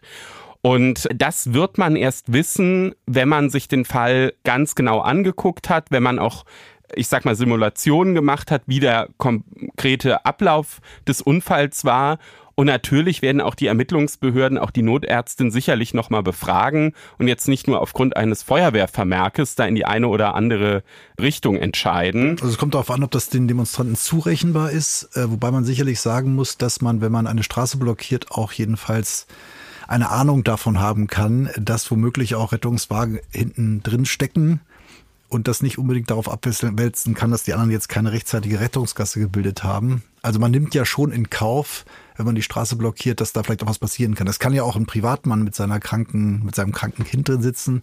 Jetzt kann man natürlich auch sagen, das passiert öfter, aber hier wird ja bewusst in Kauf genommen, dass die Leute zu spät kommen. Das ist ja Ziel der Aktion. Richtig und auch gefährlicher Eingriff in den äh, Straßenverkehr, da muss man dann sicherlich auch äh, ja. äh, drüber sprechen, weil zumindest ein Hindernis wird ja bewusst errichtet und auch dann kommt es eben wieder darauf an, ist dann die Gefährdung von Leib und Leben anderer bedingt vorsätzlich, fahrlässig oder nur zufällig, da wird man sich dann den Einzelfall anschauen müssen. Also wir schauen mal, was die Gerichte sagen. Letztlich wird das sicherlich auch vor das Bundesverfassungsgericht gehen das dann seine eigene Klimaschutzrechtsprechung nochmal ins Strafrecht ummünzen kann, womöglich. Das ist gut möglich und möglicherweise ist zwar zurzeit eher unwahrscheinlich, gibt es ja dann auch ein anderes Strafrecht, zumindest wenn sich die Union durchsetzt mit ihren Vorschlägen, was natürlich bei den jetzigen Mehrheitsverhältnissen im Bundestag eher unwahrscheinlich ist. Die Union möchte tatsächlich jetzt beim Eingriff in den Straßenverkehr, beim gefährlichen Eingriff in den Straßenverkehr eine Mindestfreiheitsstrafe von drei Monaten vorsehen und auch bei der gemeinschädlichen Sachbeschädigung mit Blick auf diese Kunstwerke ebenfalls eine Mindestfreiheitsstrafe von drei Monaten. Also symbolische Politik natürlich, wie oft äh, nach bestimmten Taten. Die Frage ist, ob es nötig ist, könnte man fragen, weil ja die äh, eine Freiheitsstrafe im einen Fall zumindest auch jetzt schon möglich ist, nur nicht oft verhängt wird, aber sozusagen der Strafrahmen gibt ja, was oft vergessen wird, oft auch Freiheitsstrafen her. Es ist bloß in der Praxis dann oft nicht der Fall die Möglichkeit besteht und es gibt durchaus auch in der Union kritische Stimmen. Also zum Beispiel der bayerische Justizminister Eisenreich hat bereits gesagt, das ist eigentlich nicht nötig. Man kann natürlich auch generell daran zweifeln, ob eigentlich so eine Mindestfreiheitsstrafe von drei Monaten überhaupt irgendeinen Sinn hat. Ne? Also ob da dann sozusagen auch der Effekt, den man sich von einer Haft verspricht, dann eintritt. Ja, und dann eine noch größere Mindestfreiheitsstrafe zu machen, das wäre sicherlich auch im Vergleich zu anderen Tatbeständen. Unverhältnismäßig womöglich. Unverhältnismäßig, krasser Wertungswiderspruch. Und deshalb wird vielleicht auch die Union, zumindest wenn es nach dem bayerischen Justizminister geht, über ihren Vorschlag auch nochmal nachdenken. In Bayern war es ja auch zu diesem vorbeugenden Gewahrsam gekommen, wobei auch da gesagt werden muss, anders als teilweise berichtet, geht es ja nicht darum, dass die Polizei willkürlich Klimaaktivisten verhaften darf, sondern die wurden äh, nach wiederholter Blockade und Aufnahme der Personalien und Verwarnung in Gewahrsam genommen und ein Amtsrichter hat das auch noch bestätigt. Insofern äh, ist es jetzt auch noch kein Polizeistaat in Bayern, sondern letztlich eine Durchführung des Polizeirechts, das streng angewandt wurde. Da kann man auch überlegen, ob das verhältnismäßig war. Auf der anderen Seite aber jedenfalls nicht willkürlich. Ich finde es übrigens schon auch spannend, wie unterschiedlich dann doch oft auch eigentlich ähnliche Normen des Polizeirechts in den Bundesländern in solchen Situationen angewandt werden. Ne? Das, das fällt schon auf. Das gilt ja auch generell für auch Rechtsprechungen zu meinetwegen äh, Drogenmissbrauch, Rauschgiftkriminalität. Was das Strafmaß angeht, gibt es ganz klare Länderunterschiede. Äh, was auch eine interessante Entwicklung, vielleicht auch, könnte man auch kritisch hinterfragen natürlich, aber das ist eben noch Ausdruck der Justiz, die ja, oder Unabhängigkeit natürlich auch, die ja auch Ländersache ist, wenn man so will, aber natürlich auch keinen Vorgaben folgt. Also eine ganz interessante Entwicklung. Also auch hier kann man sich noch ganz gut abarbeiten rechtswissenschaftlich. Ich glaube auch, dass das Thema durchaus uns im Podcast immer wieder erfreuen wird, weil es ja einfach auch Aktionen sind, die noch weiter fortgesetzt werden. Und jetzt bleiben wir im Strafrecht, denn wir beschäftigen uns jetzt mit einem ganz anderen Bereich des Strafrechts, mit dem Wirtschaftsstrafrecht und ich freue mich jetzt auf Markus Jung. Seit dem vergangenen Jahr ist klar, Cum-Ex-Geschäfte sind eine Straftat. Das hat damals der Bundesgerichtshof entschieden. Und das Ganze war aber kein Endpunkt, sondern eher ein Auftakt, denn jetzt werden die ganzen damit verbundenen Straftaten an den Landgerichten verhandelt. Und das guckt sich bei der FAZ Markus Jung von der Wirtschaftsredaktion an. Markus, du bist heute bei uns im Studio. Hallo. Hallo Stefan, vielen Dank für die Einladung. Markus, erklär zu Beginn vielleicht doch nochmal, was eine Cum-Ex-Transaktion ist. Das hat ja nicht jeder auf dem Schirm und ist auch nicht so ganz einfach. Da hast du vollkommen recht. Wir machen es erstmal ein bisschen komplex und dann steigen wir aus mit einem sehr einfachen Beispiel, wie ich dir das auf einer Party abends erklären würde. Cum-Ex-Transaktionen sind also, wie es schon angelegt ist, sehr komplexe Aktienkreisgeschäfte gewesen man muss da in der Vergangenheit reden, weil, wie du eben schon gesagt hast, die sind mittlerweile für illegal erklärt worden. Aber in der Hochzeit dieser Geschäfte von 2006 bis ungefähr 2012, dann hat der Gesetzgeber da entsprechend mit dem Jahressteuergesetz die Möglichkeiten geschlossen, die weiterhin betreiben zu können, sah das so aus, dass es sich um einen Aktienhandel handelt, der mit, also sprich Latein cum und ohne lateinisch ex, Dividendenanspruch rund um den Tag einer Hauptversammlung gehandelt wurde. Und für solche Transaktionen und letztendlich auch die am Ende stehende gemeinschaftliche Begehung der Tat, also hier in dem Fall die mehrfache Einreichung einer nur einmal angefallenen Steuererstattung beziehungsweise die Rückforderung, die dann ja mehrfach auch durch den Fiskus an die jeweiligen Akteure zugeleitet wurde. Da braucht man also mehrere Akteure, natürlich aller vorders die Investoren oder entsprechend eine Struktur eines Fonds, die dann von diesen Gewinnen, die ja sich aus der Staatskasse gespeist haben, äh, profitiert haben. Die braucht man natürlich erstmal, man braucht eine Bank, die sowas alles aufsetzt. Man braucht vor allen Dingen aber in diesen Cum-Ex-Strukturen einen Aktienhändler, einen sogenannten Leerverkäufer. Ein Leerverkäufer ist also ein klassischer Trader, der die Aktien, die er verleiht oder verkauft an eine weitere Person, gar nicht besitzt physisch und gewissermaßen ähm, dadurch eine neue Situation generiert und auch eine Hebelwirkung hervorrufen kann. Diese Hebelwirkung ist bei den Cum-Ex-Strukturen ganz wichtig gewesen. Für diese Strukturen braucht es dann auch eine finanzierende Bank, weil man da zwar einerseits über sehr vermögende Investoren in Deutschland gesprochen hat und weiterhin spricht, aber wenn natürlich über ähm, Summen sprechen, für die man einfach massiv nochmal Geld braucht. Und dann musste man also finanzierende Banken einsetzen und eine Depotbank letztendlich. Die war dann wiederum dafür maßgeblich verantwortlich, diese Steuerbescheinigung, die es dann gab, äh, weiterzureichen. Und diese Steuerbescheinigung ging an das im meisten Fall Bundeszentralamt für Steuern. Das sitzt in, in Bonn. Deswegen haben wir auch eine große Zuständigkeit, da werden wir gleich noch drüber sprechen, des Landgerichts Bonn in diesen Fällen. Und in diesem ganzen Kontext waren natürlich noch Unmengen von Beratern, Anwälten, Steuerberatern, aber auch Wirtschaftsprüfern noch aktiv. Deswegen auch die hohe Zahl an Beschuldigten. Und wenn wir, lieber Stefan, uns abends irgendwie bei einem Bier auf einer Party darüber unterhalten würden, würde ich sagen, boah, das ist mir so komplex. Wie kann man das vereinfachen? Das haben eigentlich ganz gut geschafft die Mitglieder des Parlamentarischen Untersuchungsausschusses im, im Bundestag, der sich ab 2016 äh, ganz intensiv mit den Cum-Ex-Geschäften beschäftigt hat und versucht hat, da ein bisschen Licht ins Dunkel zu bringen. Und da ist dieses Bild entstanden des ähm, Pfandautomaten aus dem Supermarkt, den eigentlich jeder von uns kennt, die Situation. Also man hat einen Pfandgegenstand, eine Glasflasche, äh, die man erworben hat, auf die ist ein Anspruch drauf auf Erstattung. Du wirfst das ein und kriegst diesen Bon zurück und den Bon löst du gängigerweise ja an der Kasse ein. Und in der Cum-Ex-Situation existiert dieser Bon zwar auch, aber er wird natürlich kopiert, er wird vervielfältigt. Und diesen Bon löst du an den Bezahlstellen oder an den Kassen mehrfach ein. Du kriegst also gewissermaßen für einen einmal bestehenden Anspruch mehrfach Geld zurück. Und das ist, finde ich, ein ganz gut treffendes Bild. Und ähm, das macht vielen Menschen deutlich, wie durchtrieben teilweise diese Cum-Ex-Geschäfte gewesen sind. Das ist tatsächlich, finde ich, eine sehr, sehr gute Eselsbrücke, womit man sich das Ganze auch merken kann.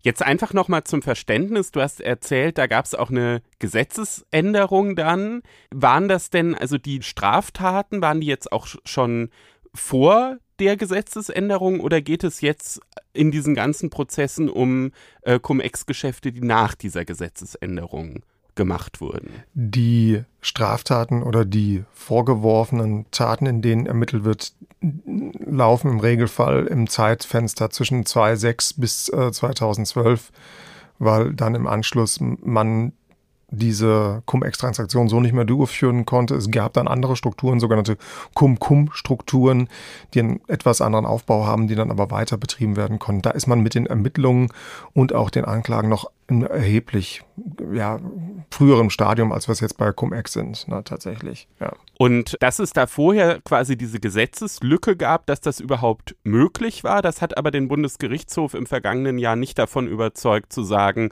naja, dann, dann war es ja keine, keine Straftat, äh, dann war ja sozusagen der Gesetzgeber selber schuld dran. Ja, die Frage des Gesetzgebers, da könnten wir jetzt einen eigenen Podcast drüber machen und die Verantwortung und mögliche Versäumnisse, aber man muss sicherlich sagen, dass der BGH im Juli 2021 äh, sehr klare und für alle verständliche Sprache äh, äh, verwendet hat. Er sprach hier vom Griff in die Staatskasse und es ist gewissermaßen mittlerweile die herrschende Meinung, dass auch damals schon denknotwendigerweise eine nur einmal angefallene Kapitalertragssteuer nur auch einmal zurückgeführt werden konnte und halt nicht mehrfach.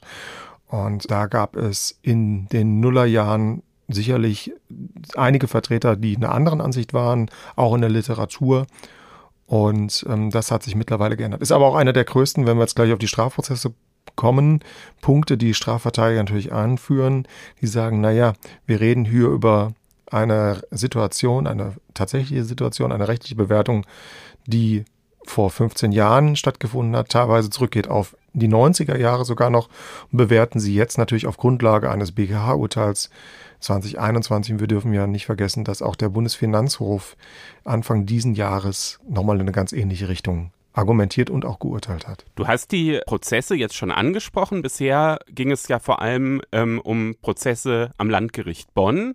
Jetzt hat sich aber auch in Hessen was getan. Um welche Entscheidungen geht es da? Ja, wir haben interessanterweise jetzt innerhalb einer kurzen Zeit zwei erstinstanzliche Entscheidungen an hessischen Gerichten.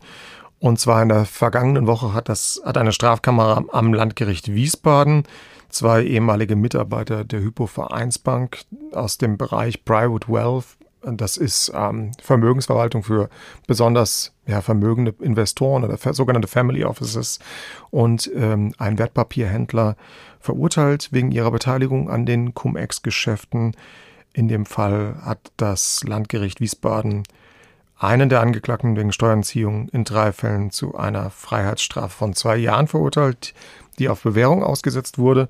Der zweite Angeklagte wurde wegen diesen Taten aber dann als Gehilfe, also wegen Beihilfe zur Steuerhinterziehung, verurteilt und da wurde eine Freiheitsstrafe von ein Jahren und zwei Monaten ausgesprochen.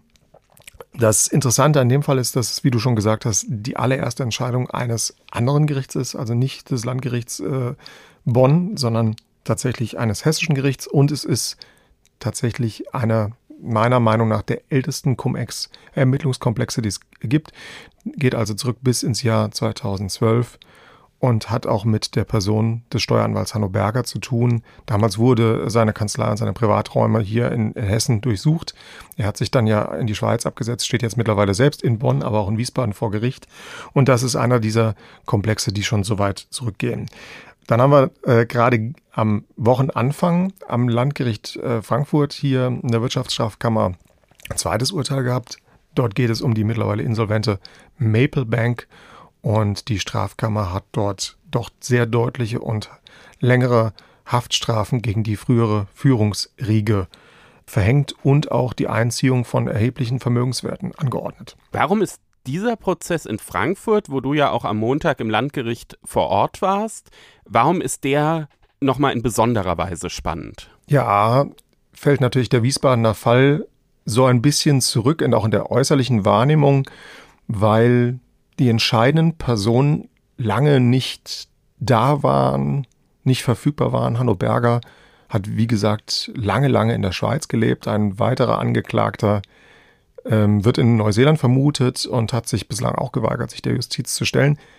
In Frankfurt haben wir mehrere andere Komponenten. Wir haben eine Situation, in der erhebliche Vorarbeit durch die Ermittlungsbehörden stattgefunden hat. Es waren zumindest anfangs alle noch Angeklagten auch physisch anwesend. Es gab dann mehrere Abtrennungsbeschlüsse, sage ich gleich noch was zu.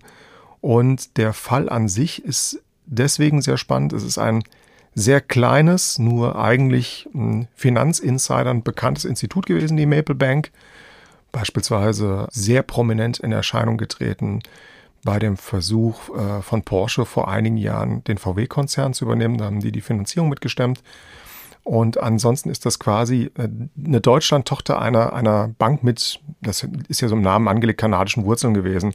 Und äh, die haben in den Jahren 2006 bis eben lange in dieser Hochzeit der Cum-Ex-Geschäfte Cum-Ex-Handel betrieben und haben als relativ kleine Bank einen vermeint, vermeint, also im Verhältnis doch sehr großen Schaden verursacht, Steuerschaden, nämlich der wurde letztendlich beziffert, auch von der Strafkammer dann in Höhe von 374 Millionen Euro, die durch diese Cum-Ex-Geschäfte in nur wenigen Jahren entstanden sind.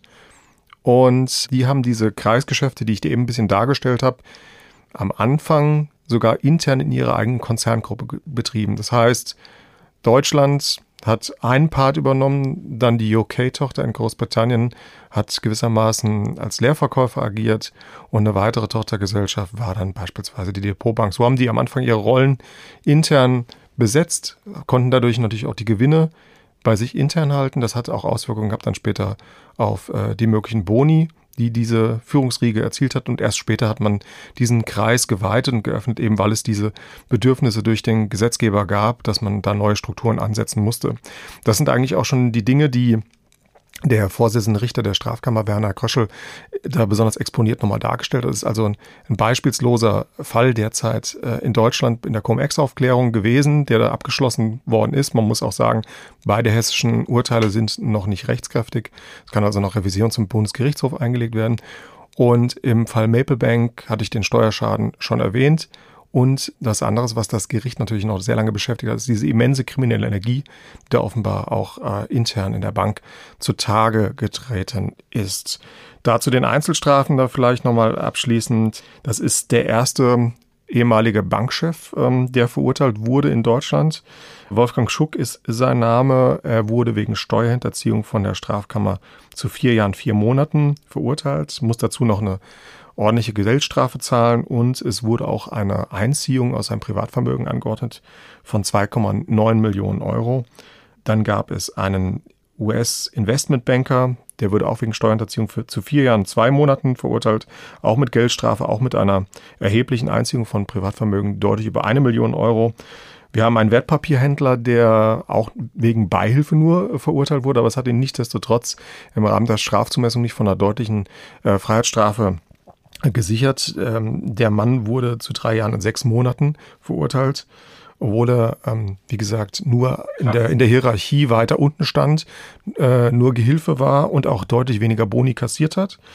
Und der verbleibende Angeklagte, der letztendlich zwei Jahre auf Bewährung bekommen hat, ist Prokurist und ehemaliger hoher leitender Angestellter im Bereich Wertpapierhandel gewesen, hat sich schon sehr früh in den Ermittlungen entschieden, äh, reinen Tisch zu machen, dazu für Aufklärung über die internen Geschäfte zu sorgen, hat das auch im, im kompletten äh, Prozess konsequent durchgehalten und steht auch hat er dann gesagt in seinem letzten Wort auch künftig weiterhin als Zeuge zur Verfügung, will also auch ähm, bewusst von seinem Aussageverweigerungsrecht, was er ja einfach nach dem Nemo Tenetur Grundsatz hätte, auf das will er verzichten, um weiterhin für die Aufklärung beizutragen. Das macht es also aus mehreren Fällen sehr, sehr spannend, sowohl was die Höhe des Schadens angeht, was so auch diese äh, Vermögenseinziehungsanordnung angeht und natürlich auch die Tatsache, dass sich hier zeigt, das hat ähm, der Vorsitzende Richter Herr Kröschel auch nochmal gesagt.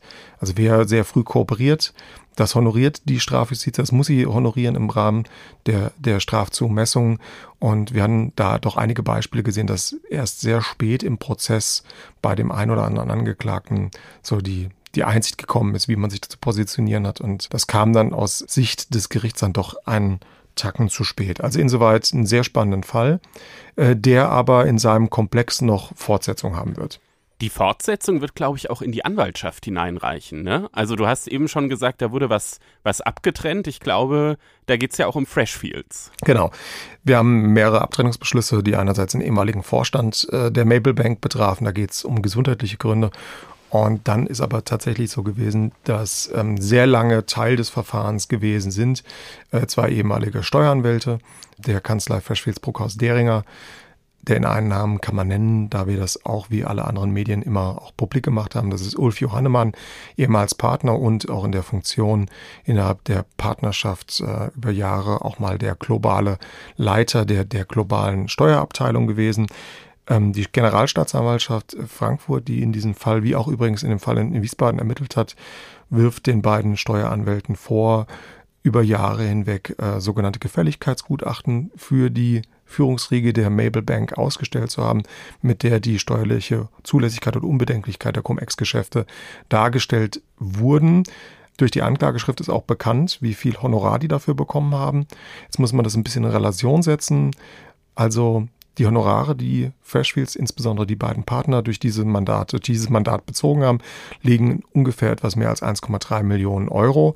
Wenn man das in Relation setzt, dass Freshfields, die jüngsten Umsatzzahlen sind ja vor ein paar Monaten erst veröffentlicht worden, mittlerweile deutlich über 400 Millionen Euro Umsatz wirtschaftet in einem Jahr in Deutschland, äh, muss man das also so ein bisschen mal in Relation setzen, was das bedeutet. Johannemann wird auch wegen Steuerhinterziehung vor Gericht stehen müssen. Sein ehemaliger Kollege, der auch nicht mehr bei Freshfields ist, also beide sind nicht mehr bei Freshfields tätig, wird sich der Beihilfe verantworten müssen. Und ähm, die Kanzlei selbst ist nicht mehr als sogenannte Einziehungsbeteiligte beteiligt am Prozess. Das war ursprünglich der Gedanke der Generalstaatsanwaltschaft, so wie wir das auch in Bonner Verfahren gesehen haben. Da hat man ja teilweise Banken mit einbezogen in die Prozesse. Freshfields hatte sich geeinigt mit der Generalstaatsanwaltschaft, hat äh, Anfang des Jahres 2021 auf freiwilliger Basis und ohne ein Schuldeingeständnis, wie es damals aus der Kanzlei hieß, etwas mehr als 10 Millionen Euro an den hessischen Fiskus gezahlt und hat auch an den Insolvenzverwalter der Maple Bank, das hätte ich vielleicht noch sagen sollen, die Maple Bank ist letztendlich im Jahr 2016 über diese Cum-Ex-Geschäfte gestolpert, umgangssprachlich. Ähm, man hatte zu hohe Steuernachforderungen. Daraufhin hat die BaFin die Bank geschlossen. Ein sehr außergewöhnlicher Vorgang. Und im Herbst 2016 musste die Maple Bank Insolvenz anmelden. Der Insolvenzverwalter versucht natürlich, die Insolvenzmasse zu vergrößern und äh, schaut sich dann, was ist da an Forderungen da, auch Gläubiger, was ist an möglichen Schadensersatzforderungen da, ist unter anderem auch vorgegangen gegen die WP-Gesellschaft äh, Ernst Young oder EY, wie sie jetzt heißen, aber auch eben Freshfields. Und Freshfields hat sich vor längerer Zeit schon mit dem Insolvenzverwalter auf eine Zahlung von 50 Millionen Euro geeinigt. Das bedeutet also in Summe ungefähr 60 Millionen Euro gezahlt auf freiwilliger Basis, beziehungsweise um mögliche weitere Rechtsrisiken zu beseitigen. Und gleichzeitig sieht man, auf Grundlage der Anklageschrift hat die Kanzlei durch dieses Mandat Maplebank 1,3 Millionen Euro an Honoraren eingenommen. Das ja. wird also noch sehr spannend. Das wird, glaube ich, sehr spannend, weil da muss man ja schon auch sagen, natürlich war das jetzt auf freiwilliger Basis, aber auch Freshfields hat eigentlich kein Geld zu verschenken. Ne? Also die wägen natürlich sehr sorgsam da auch die, die Rechtsrisiken ab und wenn die so eine Summe auf freiwilliger Basis zahlen, dann kann man, glaube ich, schon sagen, dass die auch zum Ergebnis gekommen sind, dass es da erhebliche Rechtsrisiken gibt. Absolut, Stefan. Ähm, jede professionell betriebene Großkanzlei hat intern Compliance-Verantwortliche. Verschwils hat das nicht nur intern sich angeschaut, sondern natürlich auch sich strafrechtlich extern beraten lassen von sehr namhaften Strafverteidigern aus äh, München in dem Fall und ist dann zu dem Schluss gekommen, dass es eben auf Grundlage auch möglicher Reputationsrisiken, denn als Großkanzlei muss man natürlich auch nach außen hin sehr stark auf die eigene Reputation äh, achten. Besser wäre, da diesen Schritt zu gehen. Dann wage ich einfach mal die Prognose, dass auch mit Blick auf diesen Anwaltsprozess äh, du nicht das letzte Mal in diesem Podcast zu Gast warst, auch nicht zu diesem Thema das letzte Mal. Wir sind sehr, sehr gespannt, was da noch kommt. Vielen Dank, Markus, dass du heute bei uns warst. Danke für die Einladung, Stefan. Bis bald. Am vergangenen Donnerstag hat das Bundesverfassungsgericht bekannt gegeben, dass die Übermittlungsbefugnisse zwischen Polizeibehörden und Nachrichtendiensten neu geregelt werden müssen. In der jetzigen Form sind sie nicht mit dem Grundrecht auf informationelle Selbstbestimmung vereinbar. Herr Müller, wie ist es überhaupt dazu gekommen, dass die Richter sich in Karlsruhe mit dem Thema beschäftigt haben? Einer der verurteilten NSU-Helfer, Unterstützer, hatte Verfassungsbeschwerde erhoben, weil er nicht damit einverstanden war, dass nachrichtlich dienstlich äh, geheime Daten, sozusagen geheim erhobene Daten an die Polizei übermittelt wurden. Das ist zulässig, wenn tatsächliche Anhaltspunkte dafür bestehen, dass das zur Verhinderung und Verfolgung von Staatsschutzdelikten erforderlich ist. Und dann war die Frage, ist das hier, sind die Voraussetzungen hier gegeben? Und das Bundesverfassungsgericht hat hier einen Verstoß sowohl gegen die Normenklarheit, ist natürlich immer ganz lustig, weil klar sind auch nicht alle kurz äh, Karlsruher Urteile, aber gewiss nicht auch alle Normen, also Verstoß gegen Normenklarheit und Verhältnismäßigkeit und äh, Nebenaspekt vielleicht noch Protokollierungspflicht. Und im Kern geht es sozusagen darum, weil man unbefangen fragen könnte, warum darf eigentlich nicht eine Behörde Daten an die andere Behörde oder an die Polizei übermitteln, dass das äh, aus deutscher Tradition grundsätzlich ausgeschlossen ist, weil nach dem Krieg die Alliierten Wert darauf gelegt haben, dass keine neue Gestapo entsteht, dass also ähm, eine Polizei zwar Befugnisse haben darf, aber eben nicht alles geheim ausforschen darf. Und es darf auch eine Stelle geben, die geheim ausforscht, die darf aber eben nicht alles. Ähm, das ist in anderen Ländern durchaus anders, äh, nicht nur im Krimi oder im James Bond-Film, dass sozusagen der Geheimdienst auch exekutive Befugnisse hat. Also er forscht aus, er horcht ab, wendet geheime Observationen an und nimmt auch die Leute vielleicht gleich fest. Das ist bei uns nicht möglich. Also äh, Stichwort hat mal ein Verfassungsrechtler gesagt, wer alles weiß, darf nicht alles und wer alles darf, darf nicht alles wissen ganz gute Regel, aber trotzdem kann man natürlich fragen, ist das sinnvoll? Auch die Regel muss sich ja an den Erfordernissen der Zeit, aber auch der Verfassung natürlich womöglich angepasst bewähren. Und die ist auch immer ein bisschen weiter aufgeweicht worden. Sie steht auch so nicht in der Verfassung, sondern steht in einfach gesetzlichen Normen. Und wenn man zum Beispiel die Antiterror-Datei anguckt, die im Zuge der strafrechtlichen und polizeilichen Anstrengungen nach dem 11. September 2001 eingerichtet wurde, auf die zahlreiche Behörden Zugriff haben, dann sieht man schon, es weicht so ein bisschen auf.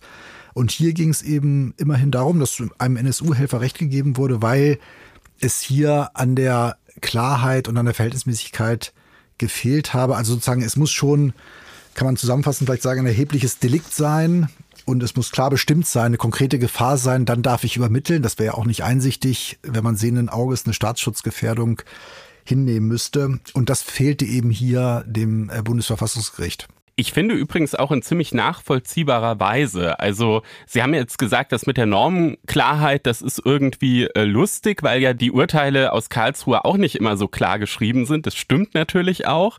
Allerdings hat hier halt der Gesetzgeber sich so eines, ich sag mal, Großverweises bedient. Das sind ja übliche Verweisungsketten, die natürlich ihre Grenzen haben sollten. Genau. Verweisungsketten für Paragraphen sozusagen. Genau, also die haben das halt so gemacht, die haben auf zwei Paragraphen aus dem Gerichtsverfassungsgesetz verwiesen, wo es ja einfach so einen bestimmten Katalog von Straftaten gibt, wann dann welches Gericht eben zuständig ist. Also konkret geht es darum, ob das Landgericht oder das Oberlandesgericht zuständig ist für eben Straftaten gegen diese Rechtsgüter.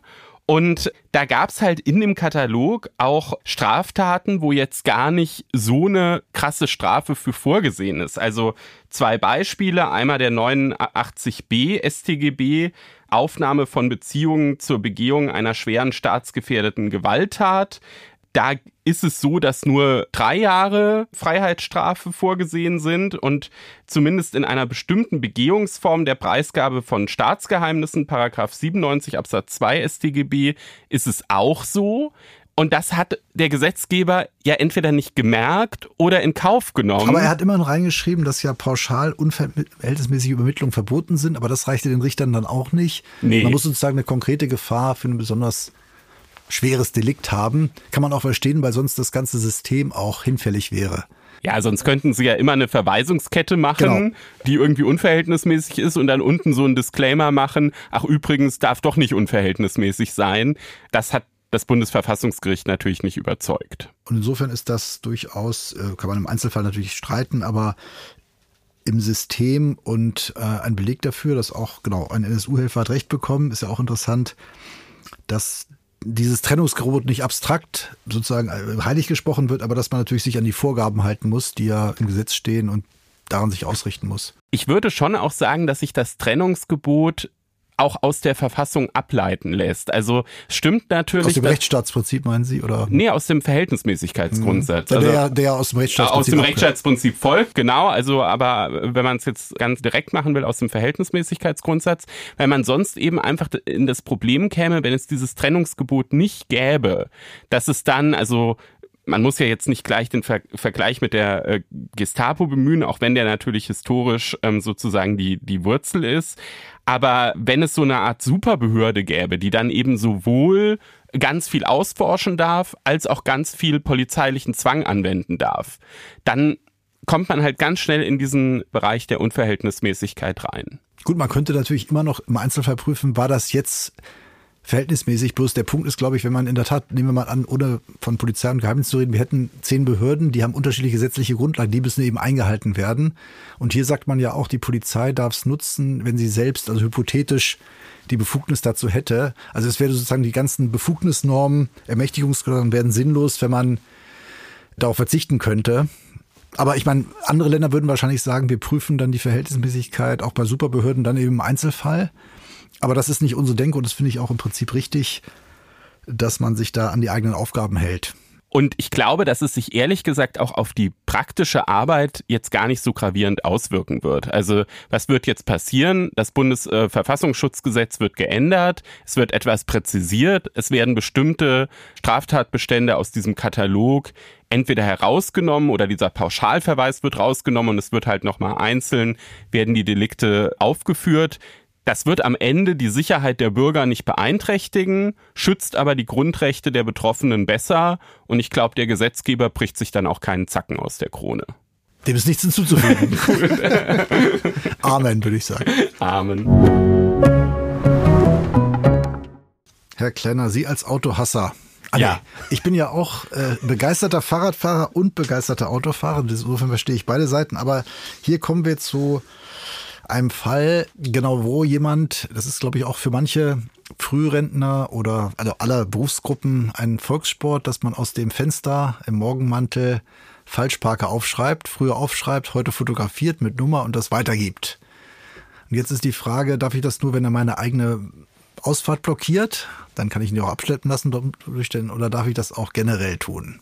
So ist es. Und mit dieser Frage äh, musste sich das Verwaltungsgericht Ansbach beschäftigen und hat dazu am vergangenen Donnerstag zwei Urteile bekannt gegeben, die wir eben heute zusammengenommen als gerechtes Urteil besprechen.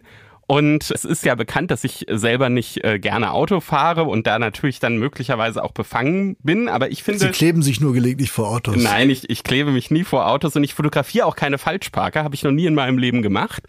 Aber ich muss sagen, ich finde es trotzdem ein gerechtes Urteil, weil man muss sich ja immer angucken, um was ging es hier konkret. Und es ging hier ganz konkret darum, ob aufgrund der Datenschutzgrundverordnung, aufgrund von Artikel 6, diese Bilder, die da eben diese beiden Kläger gemacht hatten von Falschparkern, ob die nicht an die Polizei hätten weitergeleitet werden dürfen und zur Anzeige gebracht werden dürfen. Und das ähm, Landesamt in Bayern, das eben diese, diese Datenschutzverstöße überwacht, war der Meinung, ja, das hätten die nicht machen dürfen und hat deshalb eine Verwarnung ausgesprochen und eine Gebühr von 100 Euro kassieren wollen. Und dagegen haben die eben geklagt.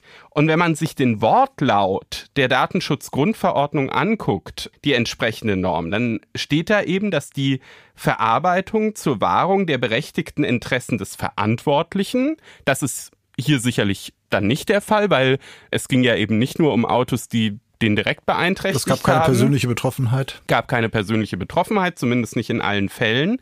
Oder eines Dritten erforderlich ist, sofern nicht die Interessen oder Grundrechte und Grundfreiheiten der betroffenen Person überwiegen. Und da würde ich sagen, das ist nicht der Fall, dass hier die Interessen der Falschparker überwiegen, weil die haben sich ja nun mal einfach auch falsch verhalten. Und man muss damit rechnen, dass wenn man sich ins absolute Halteverbot stellt, dass man dann eben auch eine Anzeige bekommt und dass man zum Zweck dieser Anzeige dann auch fotografiert wird. Das finde ich ist jetzt nicht so ein krasser Grundrechtseingriff, dass man auf der anderen Seite die Interessen auch von Dritten, die eben auch verfolgt werden dürfen, das nicht rechtfertigen, weil es natürlich schon so ist, dass jeder, der sich eben in absolutes Halteverbot oder auf den Gehweg stellt, auch Leute gefährdet. Ich meine, man könnte natürlich differenzieren, obwohl das schwierig ist. Behindert ey, wirklich jemand? Es gibt ja auch vielleicht, da würde man natürlich wieder die Frage stellen, sind manche Schilder nicht ganz korrekt. Behindere ich, es wäre vielleicht was anderes, als wenn ich falsch stehe, aber niemanden behindere. Wobei das dann, wenn das Schild sagt, ich darf da nicht parken, natürlich sozusagen ein Verstoß ist. Das ist keine Frage. Ich finde es auch spannend. Die Frage ist vielleicht auch, was hat das für Folgerungen? Darf ich jetzt auch Fußgänger ablichten, die bei Rot über die Ampel gehen? Gefährden ja auch vielleicht jemanden oder sind ein schlechtes Vorbild. Also es könnte, wenn man das weiterspinnt, hat das natürlich womöglich Folgen für die allgemeine Anzeigebereitschaft, aber vielleicht auch gute Folgen. Ja, natürlich hat das Ganze schon so auch ein Geschmäckle, da bin ich, bin ich bei Ihnen. Es ist natürlich so, dass die Gefahr besteht, dass sich dann, ich sag mal so Hobby-Denunzianten, die das jetzt einfach nur machen, um andere zu ärgern, dass die sich dann so ein bisschen bestätigt fühlen und jetzt mal massenhaft da irgendwie Anzeigen losjagen. Aber ich glaube schon, um jetzt bei Ihren Beispielen zu bleiben, dass es da eben auch Unterschiede gibt. Also ein Auto, was auf dem Gehweg parkt, das gefährdet eben immer auch schwächere Verkehrsteilnehmer. Und wenn man jetzt als Fußgänger über die rote Ampel geht, dann gefährdet man halt vor allem sich selbst. Das ist natürlich auch doof, aber da würde ich jetzt nicht sagen, dass man dann sagen kann, es sind jetzt sofort auch Interessen von Dritten. Natürlich in Oder man, gewisser Weise schon. Gegenwart von Kindern, man ist ein schlechtes Vorbild, man zwingt Leute zum Ausweichen, zum Bremsen. Okay, in dem Szenario muss ich Ihnen dann recht geben, dann wäre es wahrscheinlich, könnte man, könnte man ähnlich argumentieren. Es ist ja auch noch ganz interessant, wir hatten in der FAZ tatsächlich einen dieser Kläger, den Artikel habe ich nicht geschrieben, aber den habe ich mir im Archiv nochmal angeguckt, auch porträtiert, was das so für ein Typ ist. Und das ist tatsächlich auch ja, ich würde mal sagen, im weitesten Sinne ein Klimaaktivist, der das nach eigenem Bekunden auch macht, um zur Verkehrswende beizutragen. Und ich würde mich jetzt nicht mit dem identifizieren, also wirklich nicht. Aber ich muss schon auch sagen, wir haben zu Beginn der Sendung ja auch darüber gesprochen, was sozusagen Klimaaktivisten auch manchmal für strafbare Aktionen machen. Und dann muss ich halt sagen, der geht mit dem Recht irgendwie cleverer um. Ne? Also der nutzt quasi das Recht für sich, indem er sich halt besonders rechtskonform verhält und das ähm, Verhalten von, von Klimasündern anprangert, was eben in dem Fall dann nicht rechtskonform ist. und macht es eben nicht so, dass er jetzt selber irgendwelche Strafvorschriften verletzt. Und deshalb finde ich diese Form von Aktivismus ja zum einen rechtskonformer und ja, wenn ich mir das erlauben darf zu sagen, auch durchaus sympathischer, auch wenn man natürlich darüber streiten kann, ob das Ganze nicht irgendwann dann auch übers Ziel hinausschießt, wenn man dann irgendwie systematisch durch die Stadt geht und ganze Viertel abfotografiert, dann ist es sicherlich irgendwann auch ein bisschen übertrieben. Interessant ist natürlich auch die Frage, im Prinzip kann man ja wirklich sagen, ist dasselbe, als ob ich jetzt die Polizei rufe oder das aufschreibe und durchgebe. Das Ablicht, was ja heute für jedermann möglich ist, hat natürlich noch die Folge, dass das erstmal gespeichert ist. Unklar ist, was damit passiert. Man müsste wahrscheinlich sagen, das darf ihr auch nicht aufbewahren. Klar. Er darf es nur verwenden zur Weitergabe an die Behörden, an die Polizei. Natürlich. Aber natürlich sozusagen ist die Gefahr da, dass ich dann sozusagen vielleicht ein Register aber die ist natürlich immer da bei iPhone-Benutzern, wenn man so will. Die ist immer bei jeder Datenerhebung der Fall. Er muss natürlich mit dieser Datenerhebung korrekt umgehen. Er dürfte jetzt auch nicht irgendwie einen Öko-Pranger im Internet oder sowas erstellen sondern es ging eben auch in diesen Entscheidungen. Nur um die vom, Übermittlung an die Behörden. Genau, genau darum ging's. Und da ist es tatsächlich so, da haben äh, die Kläger auch darauf verwiesen, dass es sogar auch äh, teilweise von Polizeibehörden auch die Hinweise gibt, dass wenn man eine Anzeige erstellt, man das eben auch substantiiert machen soll. Und natürlich ist so ein Bild dann schon auch eine Möglichkeit, das Ganze zu substantiieren. Gut, dass Fahrräder keine Kennzeichen haben, sage ich dazu. Ja, bin Aber ich auch sehr erleichtert, Herr wie Müller. Die, wie die Entwicklung weitergeht. Vielleicht würde ich sie ja sonst mal fotografieren. Genau, das wäre meine nächste Frage gewesen. ja. Gut, gerecht oder ungerecht, jedenfalls ein interessantes Urteil. Damit sind wir jetzt wieder am Ende der Sendung. Es war eine volle Sendung mit ganz, ganz unterschiedlichen Themen. Und wie versprochen gibt es jetzt noch den Hinweis auf eine Aufzeichnung eines Podcasts mit Publikum. Und zwar zeichnen wir auf am 25. November. Das ist ein Freitag ab 16.45 Uhr an der EBS-Universität Wiesbaden. Eine Sendung. Wofür steht nochmal EBS? Ich komme wieder auf mein altes Thema zurück. Ich habe kein anderes heute. das äh, steht für European Business School. Ah, ja. Allerdings finde ich, dass äh, European Business School da tatsächlich ein bisschen irritierend ist, weil das ursprünglich war das mal eine Wirtschaftsuniversität und jetzt bieten die aber eben auch. Jetzt hat sie auch eine rechtswissenschaftliche Fakultät. Genau, und bieten, bieten eben jetzt auch Jura an ähm, und sind seitdem auch erst Universität, glaube ich. Vorher waren sie Hochschule. Jedenfalls haben die einen Law-Kongress, wo es auch Informationen unter apps-lawkongress.de gibt. Und da machen Reinhard Müller und ich an dem 25.11. eine Sendung zum Thema Legal Tech. Braucht die Juristenausbildung ein Update? Wir haben zwei Juraprofessoren zu Gast, die dazu geforscht haben, Michael Beukens und Sebastian Omlor.